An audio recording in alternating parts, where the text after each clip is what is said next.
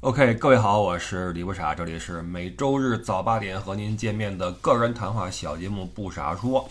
今天来谈一个小话题，有关 B 站的停更潮哈。呃，B 站大家都熟悉了，呃，我个人也常用啊，经常上去看一些那个纪录片什么的。我觉得那上面看纪录片是很方便的一个事儿。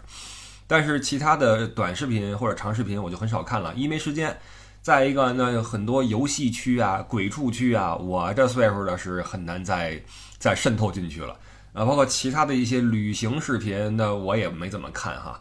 呃，但是就是这么一个，嗯，看起来挺健康的一个怎么说平台。前两天有一个词条冲上了热搜，当然这热搜是在微博上的，叫做 “B 站 UP 主发起停更潮”，然后很多人热议啊，说这现在的。呃，大到自媒体环境啊，小到 UP 主的什么这个那个呀，开始讨论。然后我们这一期就说说这个事儿。首先要确定一个事实，就是这个停更潮是不是真的？是不是真的有人停更？是不是真的成为了一个潮？哈，其实你放眼任何一个自媒体平台，铁打的平台流水的 UP 主嘛，每一天都会有新的人进入，也会有旧的人退出。这个注册新用户以及有老的用户不玩了，干别的去了，这都很正常。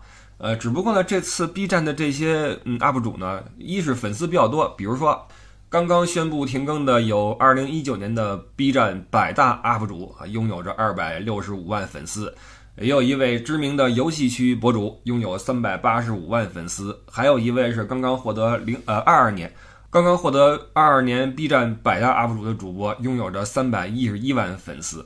呃，当然以及了，以及很多呃粉丝数量几十万或者十几万不等的所谓的中腰部 UP 主，他们一是粉丝量比较多，而且告别的很有仪式感，发布了个停更公告或者停更声明啊，还跟粉丝们说了个再见。当然，这个侧面说明这个自媒体平台的粉丝粘性很强，大家互动感还比较强的。呃，一是他们比较有仪式感，再一个呢，嗯，粉丝众多。还有就是他们选择退出的时间比较接近，就使得人感觉哟，这怎么是个趋势？怎么是个潮流？但是值得注意的是，在这个词条冲上热搜之后呢，呃，上述提到过的两位博主呀，都在当天做出了回应。有一个人说：“我停更跟经济状况无关，是我个人选择。”还有另外一个人直接就说：“说我去干别的，跟 B 站没有任何关系。”等等等等啊，都在。撇清自己跟 B 站的一些瓜葛，或者说在否认大家嘴中的 B 站 UP 主停更潮这个事实。呃，同时呢，一些 B 站内部的人也解释说，停更潮这个说法有点儿呃过分了。实际上，仅仅是部分 UP 主啊，因为个人原因停更，并不是集体行为。而且，B 站呃有五十万粉丝以上的 UP 主呢，将近是有万人规模。那么，在这个基数上，有个位数的博主啊选择停播，实属正常范围。还有声音说，实际上从去年六月份起吧。呃，有关 B 站的呃收益的这个事儿啊，包括 UP 主的生存环境这个事儿啊，就已经成为了一个话题。那到了这一次重新把这个话题拿出来去热议的话，呃，你可以说是炒冷饭，也可以说有某种情绪呢一直没有得到合理的释放。那么这种情绪就在现在借由这样一个词条迸发了出来。那么这个情绪是哪来的呢？其实也很简单，就是挣钱在 B 站上变得难了。数据显示，在二零二二年第四季度，B 站上有超过百分之十的 UP 主选择了停更或者减少更新频率，其中有超过百分之六十的 UP 主表示，这个是因为收入下降所导致的。那我们就来看一下 B 站的 UP 主的收入的来源都是哪几块？其实不只是 B 站了，你放眼整个自媒体平台，基本上都是这三块：一个是平台自己给的，就是所谓的主播激励啊，创作激励。第二部分呢是广告，外界来的金主爸爸们给你这投放广告。那第三就是靠打赏。那这三个来源里边，我觉得打赏这块儿基本上就可以忽略不计了，因为你各个平台算在内啊，所有的主播算在内，能够靠打赏生活且活得不错的，除了那些擦边的小姐姐之外，应该没有别人了。就那些没事儿就得就晚上啊，晚上上播，早上起来下播，然后就。都得靠大哥，你没几个大哥的话，你就没法生活。而且大哥能力也有限嘛，你要不停的用个人的呃一些手段去跟大哥亲近，那其中就包括但不限于，比如说私下联系呀，然后出门吃饭呀等等啊。那这个大哥没之后，你要培养下一个哈。除了这波人之外，仅靠打赏就能活得不错的自媒体的原创人员，我真的见得不多哈。那大家知道的话，可以补充一下。所以打赏这块，我觉得对于 B 站的 UP 主来说，可以忽略不计。那广告和带货这一块，这块我们放到后面说。这块我觉得是 B 站的平台自身以及 B 站的 UP 主自身都有一个局限性，换句话说，都有硬伤，导致他们在广告和带货这一块可能不太容易走得很远。那剩下一块儿，一大部分收入来源就是创作激励了。那所谓激励，激励，激励，本来就是一个外界赋予你的某种鼓励。那所谓鼓励嘛，就是给你是情分，不给的话也是义务。人没有必要说一直鼓励你。呃，在一个平台的搭建初期，往往会有这种通过烧钱来吸引平台用户的这种激励行为。你看，不论是抖音也好。呃，外卖平台也好，或者说快车平台也好，你在刚开始的时候加入，你不论是作为消费者，还是作为原创者或者劳动力啊，你是送外卖的也好，你是订外卖的也好，都会享受到一些补贴。这种补贴是哪来的？资本烧钱烧出来的，为的是一开始大量的吸引用户，或者说在同业竞争中，呃，巩固自己的位置，然后发展自己的体量，是在创业初期所采用的一种非常手段。这个是原创激励存在的一个前提，那自然没有任何一个平台会一直这样烧钱烧下去。当他认为钱不应该再这么烧了，或者烧不动的时候，自然就会开始一个正常的策略，试图通过自身的这种运作来自负盈亏，实现一个自主的一种盈利。那么可想而知，B 站一定是也是到了这样的一个时期，所以从去年年初开始。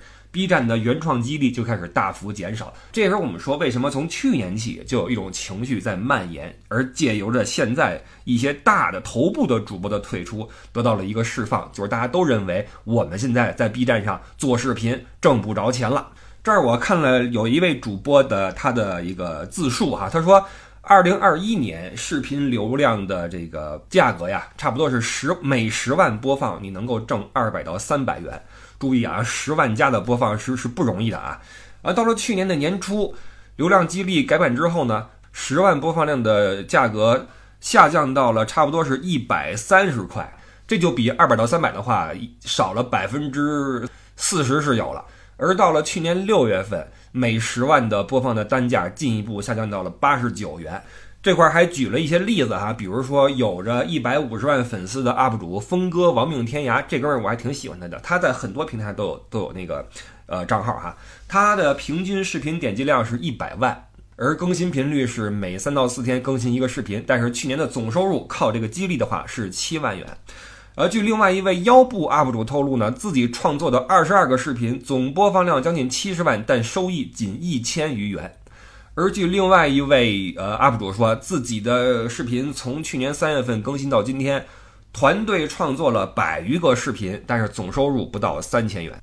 那么肉眼可见的，不论是哪个级别的主播，他们的收益啊，在原创激励这一块都在大幅度的减少。那么他们到手的钱减少的原因，除了 B 站开始决定不再烧钱，转向一种正常的运营之外，还有什么其他的原因？我们来看一看。首先一个就是大环境的一个影响，就是资本退潮的这么一个事实。就是实际上从几年前开始吧，整个互联网行业在收入、广告收入这一块都不是很好。呃，除了像头条系这样家大业大的，其他平台在这块的收入都是一个普降的状态。那这个就跟整体的社会的营商环境相关了。呃，你比如说咱们群主艾迪，他就是在广告业在混迹嘛，那也是混迹多年，是老手儿。他就感慨说，这几年广告业不好做，因为这个金主也不想投放了，而且这个消费者也比较的谨慎，整个的资本的流动啊，流动性就在降低，所以这个行业不好做。那你可想而知，没有广告商去投放的话，平台自然没钱，平台没钱的话，自然就没有钱分给你们这些 UP 主，这就是一个大环境影响。其次呢，是一个自身的问题。就是 B 站的发展，尽管在我们用户看来哈，那我们天天用，觉得还挺好使哈，这个那个的，而且它在不停的推出一些新东西嘛，我们觉得还应该挺健康的吧。但实际上，B 站这几年一直是在大幅的亏损，在二零二二年，B 站的营收是二百一十九亿人民币，但是净亏损是七十五亿元人民币，比二零二一年是多亏了百分之十。那另外一个数据显示呢，二零二二年全年 B 站的。营业成本是高达一百八十亿元人民币，同比增长了百分之十八。主要花在哪儿了呢？其中收入分成和成本的这种的发放啊，就达到了九十一亿元，这一块是增长了百分之十八。但是虽然说呃总的发出去的钱增加了，但是因为这池子里的 UP 主越来越多嘛。很多人都觉得，哎，做个 UP 主，做个什么呃自媒体，应该是个好营生，也不用上班，是吧？我就自己跟家就把钱赚了。于是，越来越多的人来吃这块蛋糕，导致池子里的水越来越稀啊。所以，呃，分在个体头上的金额实际上是越来越少。那如果说这个你还能够嗯归咎于整体的社会环境、营商环境的话，但还有一点啊，就是 B 站本身的属性也有硬伤。首先就是它的平台属性，因为 B 站我们都知道，它主要靠的是长视频，短视频的话，你都知道那几个 APP 已经给分差不多了。B 站主要靠长视频，而长视频在营商的这一块，在广告投放这一块，它是比较适合你做一个长周期里边的品牌形象的建立。换句话说，那些知名的品牌可以通过长视频的定期的投放来加固自己的这种呃企业在用户心中的定位形象。但是现在因为市场的整体的经济不确定性太强，长期主义不再是品牌的首选。现在很多厂家或者品牌都在死磕什么呢？死磕投资回报率，恨不得我今儿发广告，明天就来钱，或者说我这一秒上架，下一秒就出单，这是甲方爸爸们的追求。所以，B 站这种节奏慢的这种输出形式呢，就成了自己的一个硬伤。而且，B 站真正被很多人认为有价值的地方是哪儿呢？是知识区。但实际上，知识区，呃，可能比鬼畜区好一点，但基本上也是属于不值钱的那一块儿。因为你想吧，你做知识输出的话，你让广告怎么给你投放呢？人一个做汽车的或者做美妆的，首先找的是什么？找的是汽车博主，或者说那种出行旅游博主。美妆的话，找那些颜值博主，对吧？或者美妆博主。你成天跟这儿说知识输出，今天这块儿，明天那块儿，你懂得到真多，但是你让人怎么怎么投放呢？不搭嘎嘛，对吧？所以很明显的，这几年，呃，金主们的资金呢，开始向那些短视频平台去转移，比如说抖音呐。小红书呀，而 B 站呢就守着质量这块金牌，但是呢拿不着钱。你比如说 B 站去年月均的活跃内容创作者有三百七十万人，而小红书今年二月份月活创作者是两千多万人，你没法弄，因为小红书随便就是一个更新嘛，我五张图片一拼出来了，对吧？你还别不服，这种短视频和这种啊图文的这种输出呀。植入广告还方便，人几十秒时间就一广告，你这一小时四十分钟撒广告，你觉得哪个有效率？而且你这人家那个短平快是吧？玩着玩着说着说着，邦机出来一个，印象还深刻。你这长视频说点知识，嗯啊啊的，弄得这些用用户们也也倍儿刁，嘴倍儿刁。你说你你五分钟放广告，人用户不干；你十五分钟放广告，厂家又不干。厂商说你有完播率吗？你放十五分钟有人看得见吗？所以这就是一个很大的问题。所以我们能看到，B 站也在想办法。B 站去年推出了一个新的短视频形式嘛，叫 Story Mode，对吧？故事模式，说白了就是那种竖屏的短视频。那据一些财报说，到了2024年，呃，Story Mode 将会为 B 站带来20亿元的广告收入，能够推动 B 站实现一个盈亏平衡。但是这个对于 B 站的传统的用户，就是那些喜欢长视频的、喜欢硬料、硬知识的观众来说，这就有点恶心了。就是我。关注我在 B 站，就是因为你们有这种长视频，让我就当电子榨菜是吧？我一边吃饭一边看，一顿饭要十来分钟、二十分钟，我饭也吃完了，知识也来了，我我高兴，我不爱刷短的。你你现在放这玩意儿，你瞧不起谁是吧？你你你什么意思？所以很多老用户就显得不是很很舒服。而且事实如此，就是当一个平台它。在比如说，在嗯一些榜单的前几名推的都是一些什么生活搞笑短视频的时候，很快它会失去很多用户。就好比你去一个比如说电子书网站，你是奔着知识去的，然后一个网站它前十名分别是啊什么最伟大的博物馆系列。什么欧洲文明十五奖，什么中国历朝什么政治得失，呃前十名都是这个。然后另外一个网站前十名是呃女大学生什么辛酸历史，什么啊她终于卸下最后防线，就你很明显你会选择第一个嘛，对吧？所以 B 站就面临一个它的榜单在被那些最后防线失去最后防线占据的一个问题啊，这是挺尴尬的一个事儿，这是他自己一个硬伤，没办法。完了你还别光怪平台属性有硬伤，B 站的用户属性也有硬伤啊。首先，B 站用户的平均年龄非常非常低，结果导致很多这个想投放广告的商家呀，他就觉得跟这儿投放广告没什么意义。第一，就是因为商家自己也是人嘛，他也在用各种平台。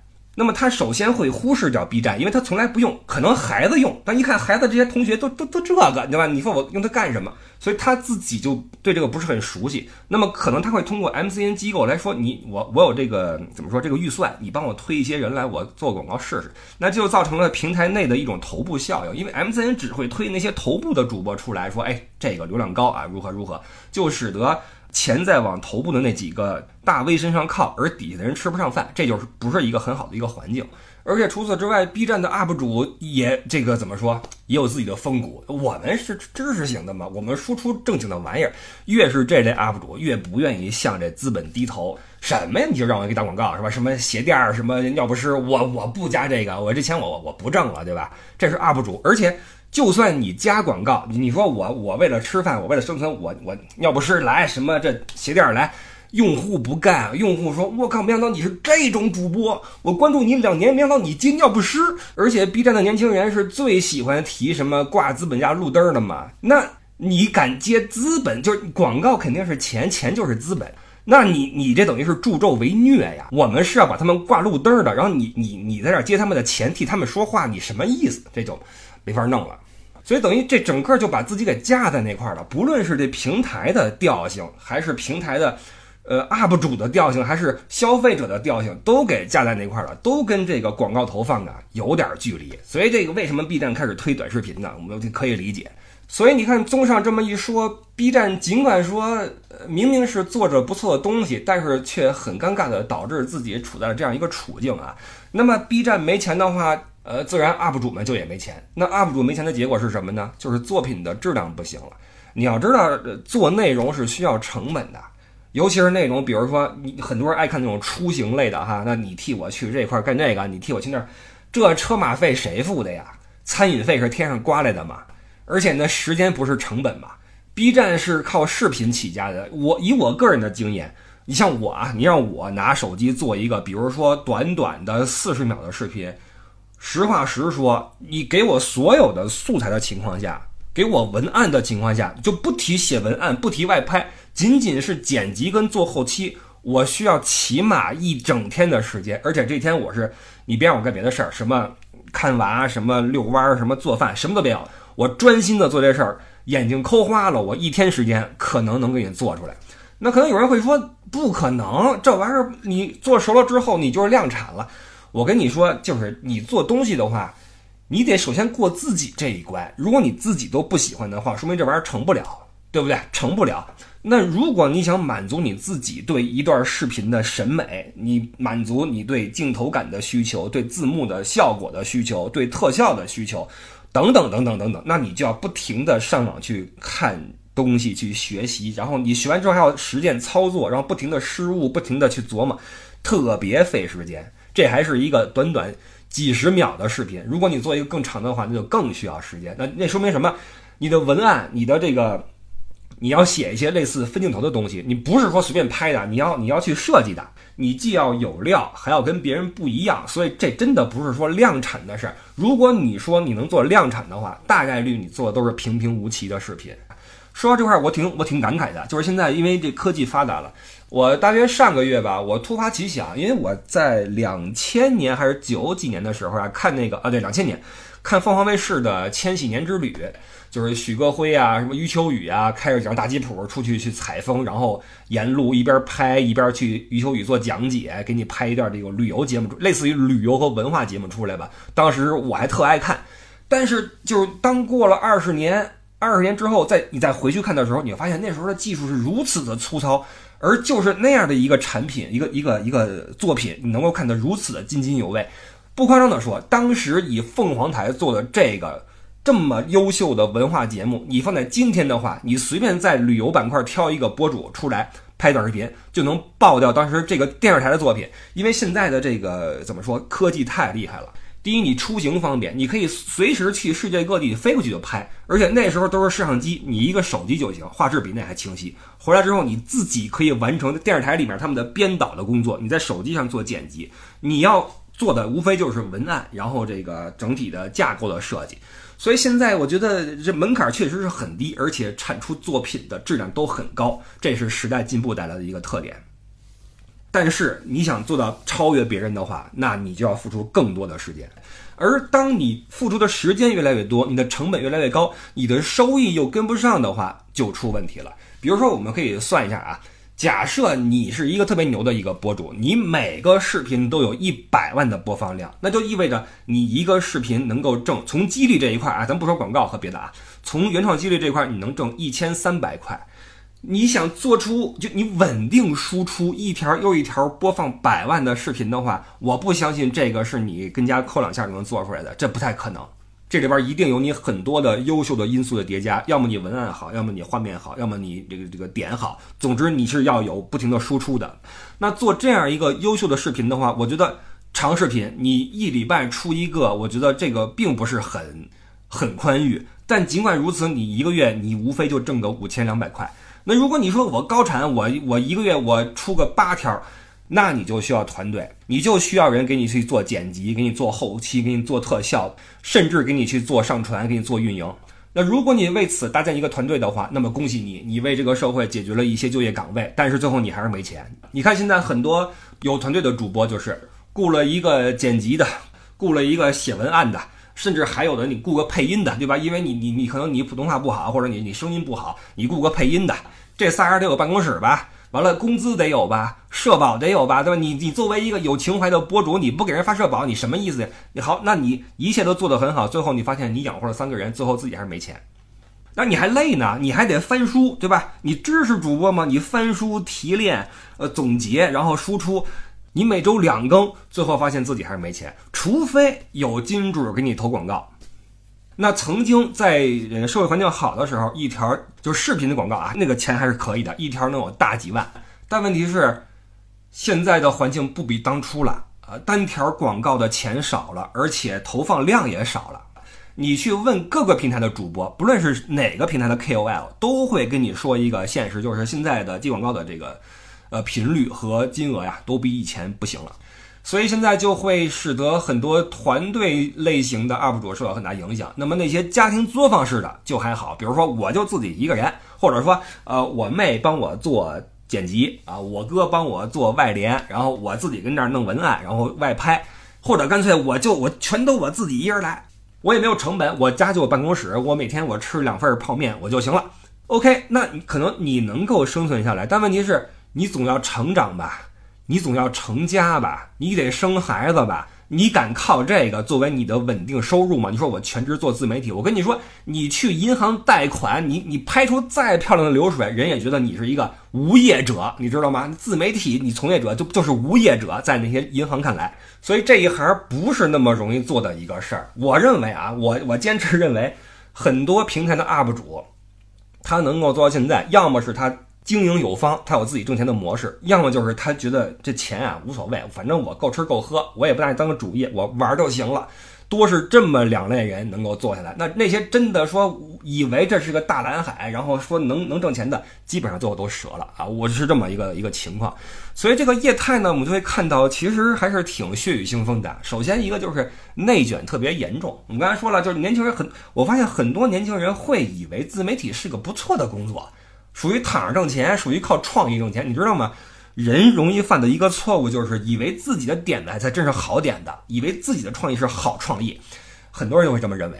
然后现在这手机也好使了，导致很，因为你看大学生毕业也是失业，对吧？那干点什么呀？反正我有手机，我也没什么别的开销，我也没什么那个女朋友，我也不花钱，那我自媒体吧，啊，自媒体中自有什么黄金屋，自媒体中短视频中自有颜如玉嘛，我就抠出这个。于是我们会看到一批一批的人投入这个行业，一批一批人被淘汰。你们都能看到，就是我们从趋势上来来来来看嘛。过去的吃播们是不是死了一批？探店的是不是死了一批？影视号们是不是死了一批？这些人都是跟风去做一个事儿，然后发现不行，又跟风去做下一个事儿，没有一丁点自己的判断，总就就是你你你刷那些短视频什么的话，总能刷到那些那个影视号啊，这么三分钟给你说个电影什么的。你说八百个电影你也挣不着钱，广告商根本不会给你投钱，你能带动谁去消费啊？不可，你还不如跟那儿擦个边扭两下找个大哥呢，那个多快啊！或者说你你就你就实在不行，你就去做个探店，探店也都死了。一开始店家还吃你这一套，哟你你主播啊，哟你五万粉丝呢，这顿我请你了，哥说点好话啊。后来发现我靠，来十桌九桌探店的，几个意思啊？人都是自媒体，什么情况？都不吃这一套了，所以这慢慢的自行的就淘汰了很多。所以这波 这波人的停更啊，我觉得没什么好可惜的，那就应该停更。那没停的，要么就是我刚才说了哈，有钱的，我我坐着玩儿，是吧？我我就拍我的。呃，这个有钱人的生活，那可能有人看，或者说我就告诉你我怎么一个自行车骑中国，我这也有人看，对吧？除了这两拨人之外，中间的你想想靠这个。挣大钱的那我属于想多了啊，属于想多有成功的，我我相信有成功的，但那属于非常非常少的一部分。我们最后总结的时候提一下这个这个啊，所以这个业态呢，就是第一内卷非常严重，然后呢劣币不断的驱逐良币也是一个不争的事实，这是一一直以来的一个趋势，就是任何平台只要它有创作者激励的话，那么毫无疑问就是流量为王。那流量还不好说吗？很多专业机构就是干这个的，请一波人，什么有流量干什么。所以你你看一些门门户网站，挺好一个门户网站，底下那些什么呃娱乐板块、什么社会板块，站在前面的总是那些破新闻，什么呃过气明星流落街头无人理呀，就就全是这玩意儿。因为什么呢？这玩意儿迎合人内心中那种那种不好的心理，人总会点进去看。然后他们就会不断的冲击那些真正做内容的人的这种蛋糕，因为他们也有流量啊，你要分他们钱嘛。而且你看，连 B 站都开始推短视频了，就会导致很多这种擅长用短视频造流量的人开始冲击这个这个整个业态。那这个对做那种长长的知识性视频的人来说是个很大的打击，非常大的打击。我跟这儿吭哧半天，你两句话就把我给听了，这什么意思呀？而且这些做短视频的人里面呢，也很多都是那种量产的，就是，哎呀，我就直接说了啊，垃圾号，垃圾号，就是你能看到很多人。他们的讲话的语气，包括文案，文案一模一样，文案是一个字儿都不差。然后说说话的手势和那个表情，一看就是量产的。有人专门教你这个，教你说这个你怎么用前三秒吸引到人们的这个关注，然后手应该怎么比划。很快，平台上面就出现了一批这种。量产的主播，那就会使得那些做知识型的那些博主们备受打击嘛。那没钱就算了，你还用这种方式让我没钱，这个 这就造成什么呢？造成一种恶性循环，就是不论是大环境的资本退潮，还是小环境的，你说平台的属性、主播的属性、用户的属性，都在导致这个平台的人越来越难分到钱。于是结果就是一个停更，而且你给的钱少的话，他为了生存，自然会。对广告、对那种商业植入有更高的渴求，那么越来越多的商业植入又会使得作品的质量下降，又会导致用户的流失。那同时，平台的这个性质的转变，从长视频到短视频，又会不可避免的陷入到跟其他短视频平台的这种同类的竞争之中。哎呀，总之这是一个挺难看的恶性循环。但是你从嗯合理性上来说，这一步这个业态到了这个状态。仿佛也应该是一个必须经过的一个过程。我们说大浪淘沙嘛，没有理由让这么多人一起挣到钱嘛，对吧？所以这个事儿还是要看 B 站以后怎么发展，看看能不能自负盈亏，然后让那些有心做内容的博主们、UP 主们踏踏实实的在 B 站扎下根来。那么结论啊，说说结论。那首先一个就是。呃，我一直认为自媒体啊，就之前我做过一期节目，叫《好端端的一个人怎么说自媒体就自媒体了》，其实就是对这个自媒体大潮的我自己的一个看法。至今我都认为这个事儿不好做，就是它其实跟创业是一样的。你选择做自媒体，跟你选择去开个店，或者你选择进批货去卖，本质上是一样的，都是一个创业，都是一个冒险。而且只要是创业，那么失败者是多数。当然了，我们看到的永远是每一个行业的金字塔的顶端。就像你刷短视频一样，你能够刷到的大概率都是那些火起来的给你推送过来的，而那些跟他有相同的内容的，你说不出来有什么差别，但就是火不起来，被你看不到的视频，你就是看不到。你看不到，你就以为不存在，但实际上每一个爆火的短视频背后都藏着无数个被踩在金字塔底端的那些 UP 主。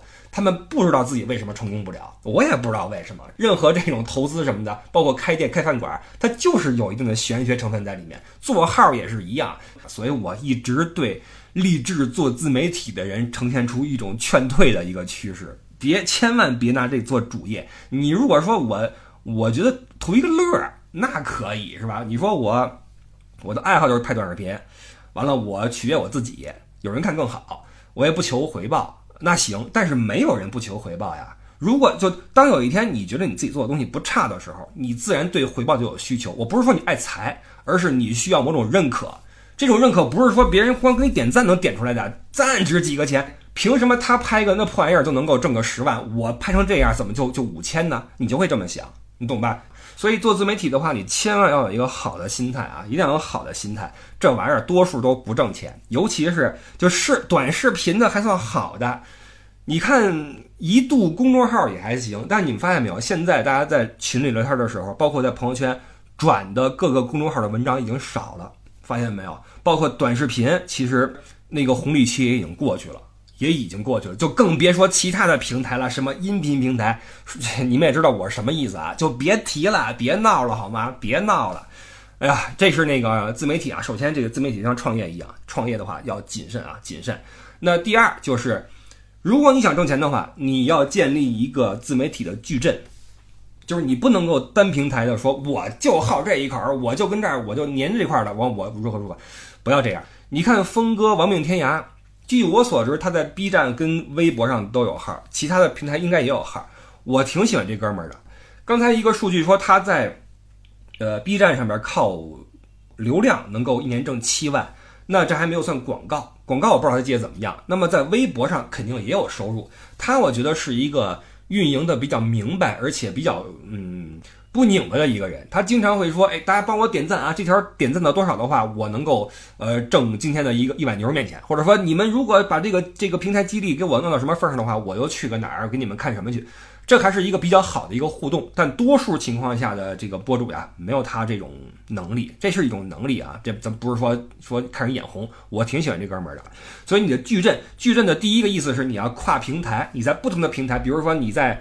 呃，知乎上你有文字，完了你把这文字换成视频，在另外一个地方去放，这是一个矩阵。那还有一个就是你要开设很多流量变现的渠道，比如说你去带货也好，你去卖课也好，你做付费的一些呃观看或收听也好，这也是你要做的一个事儿。如果你有这个能力，你认为自己的货值这个钱，你就去做这个事儿，那么能够从一定程度上。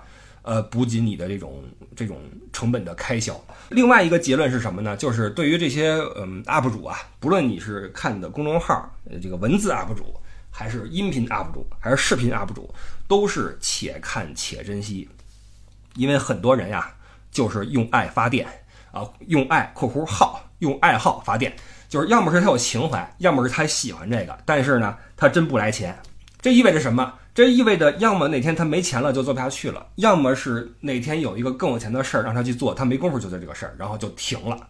前一阵儿小程跟我聊的时候呢，呃，说过一个事儿，就是说，当时我就问他一个问题，我说那谁，嗯，刺猬的十度呀退出了，跟子健可能是闹掰了或怎么样，我说你怎么看这事儿？他说我内心毫无波澜。他说乐队是很脆弱的。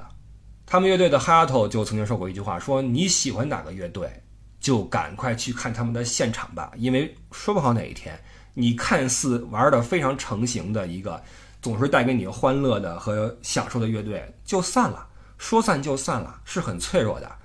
那我觉得就和乐队的某种属性一样，其实你做原创 UP 主的话，你也是在创造嘛，也是在创作嘛。创作的话就会有一个问题，就是。我的创作能力跟我的收入之间的这个配比是如何？如果说它太不成配比的话，这事儿就无法继续。那这就是一个矛盾，就是我们会看到很多优秀的创作者，他们的成型的作品里面总是有很多商业打造的痕迹。这没有办法，他们想生存的话，就自然要结合商业。有太多的这样的先例，就是一个人才华横溢，但因为找不到人支持，那就无法去发挥自己才华，只好去做别的。所以，作为这种嗯原创作品的消费者来说，我建议各位啊，养成一个好的心态，就是你还是希望他挣钱，你希望他通过这个方式去挣钱，只有这样，你才能够持续的欣赏到他为你或者为他自己或者为这个世界创作的令你心动的作品。我特别不喜欢有一种心态是什么呢？就是有，这个小众的歌手真棒，他千万别火，他一火的话，肯定就没有这个这个风格了，肯定就被资本改造了，肯定就要迎合什么商业了。凭什么你一个月上个二十四天班，你拿着工资，然后周末的时候你去听首歌，你听着挺喜欢，然后希望他不火呢？每月发工资的时候，晚发那两天你比谁都急，是不是？然后你自己打工挣着钱，你怪他商业化，你不希望他挣钱，这种心态特别不可取。我不止在一个地方看到过这种心态，说他可千万别被资本发现，他可千万别火起来呀，他火起来就不是我喜欢的他了。当然，我我理解啊，这就是那个矛盾嘛，就是任何在这个社会上长久生存的事情，都是跟这个社会的商业体系融为一体的，就连朴树都得上综艺节目，不是吗？这事儿你你避免不了的，那除非你像窦唯似的骑一个电驴，然后吃碗面什么的，还被自媒体拍出来说啊，窦唯沦落至此，就是这样，好吧？当然了，这也是为什么窦唯值得尊敬，但是也不意味着朴树或者什么上综艺的人不被人尊敬吧？这就是这个社会的一个法则嘛，对吧？懂我意思哈？所以这个这些玩意儿啊，就是且看且珍惜啊，且读且珍惜啊。对于这些公众号什么的啊，这这个很脆弱的，而对于那些。呃，比如说停更的，或者说跟大家说再见的这些这些原创的 UP 主呢，呃，我觉得也不用太过于的呃遗憾，因为一件事情它如果消失了，从根本上来说，就意味着它原本就不应该在这个世界上存在了。但是这么说比较的那个什么啊，玄乎。我们说的具体一点，比如说，比如说你喜欢很多知识博主，但恕我直言。我觉得现在这个我们能够看到的知识量已经爆炸了，因为现在资讯太发达，不像过去你看个报纸能看半天啊，每个字儿这样抠着。现在我靠，你四处都是信息。那以我们人脑的接收的速率，包括我们大脑的存储的这个空间，以及我们人的这个寿命来说，这么多的知识，对你来说根本上就是冗余的，你根本就不需要这么多知识。实际上，我有一个看法啊，可能很多人不同意，就是我觉得我们人类。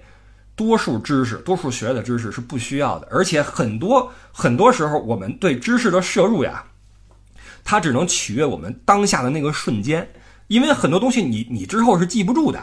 比如说，你去一个景区，导游跟你说那个横梁宽几米，然后长几米，这个楼当时是用了多少个榫卯结构，转天你就忘。但当时在当下那个瞬间，你觉得哇塞，我没白来，对吧？我真棒，我我听到这么多知识啊！这是我认为我们很就这也是为什么有些人就不说名字了，有些人通过贩卖知识焦虑可以成功。他告诉你说，你看在地铁上，大家在利用碎片时间，每天都比你多学一点知识。两年之后，通过每天八小时之外的时间，他就脱胎换骨。你拉倒吧，多数人今天看的东西，明儿都忘了，就全忘了。我跟你说，这个这个。别那么焦虑，多数知识是是没有必要的。所以我认为，这么多知识博主的出现本身，它就不是一个这个社会必要的产物，它的消失也是一个必然，好吧？所以你这么一说的话，是不是你觉得那么多人停更也不觉得遗憾了，对吧？所以借由 B 站的所谓的停更潮呢，这是我的一点看法啊，我可能不太成熟，但是呢，这是我的一点小感想。呃，好吧，我是李不傻，然后我们就下个周日早八点再见吧，谢谢各位支持，拜拜。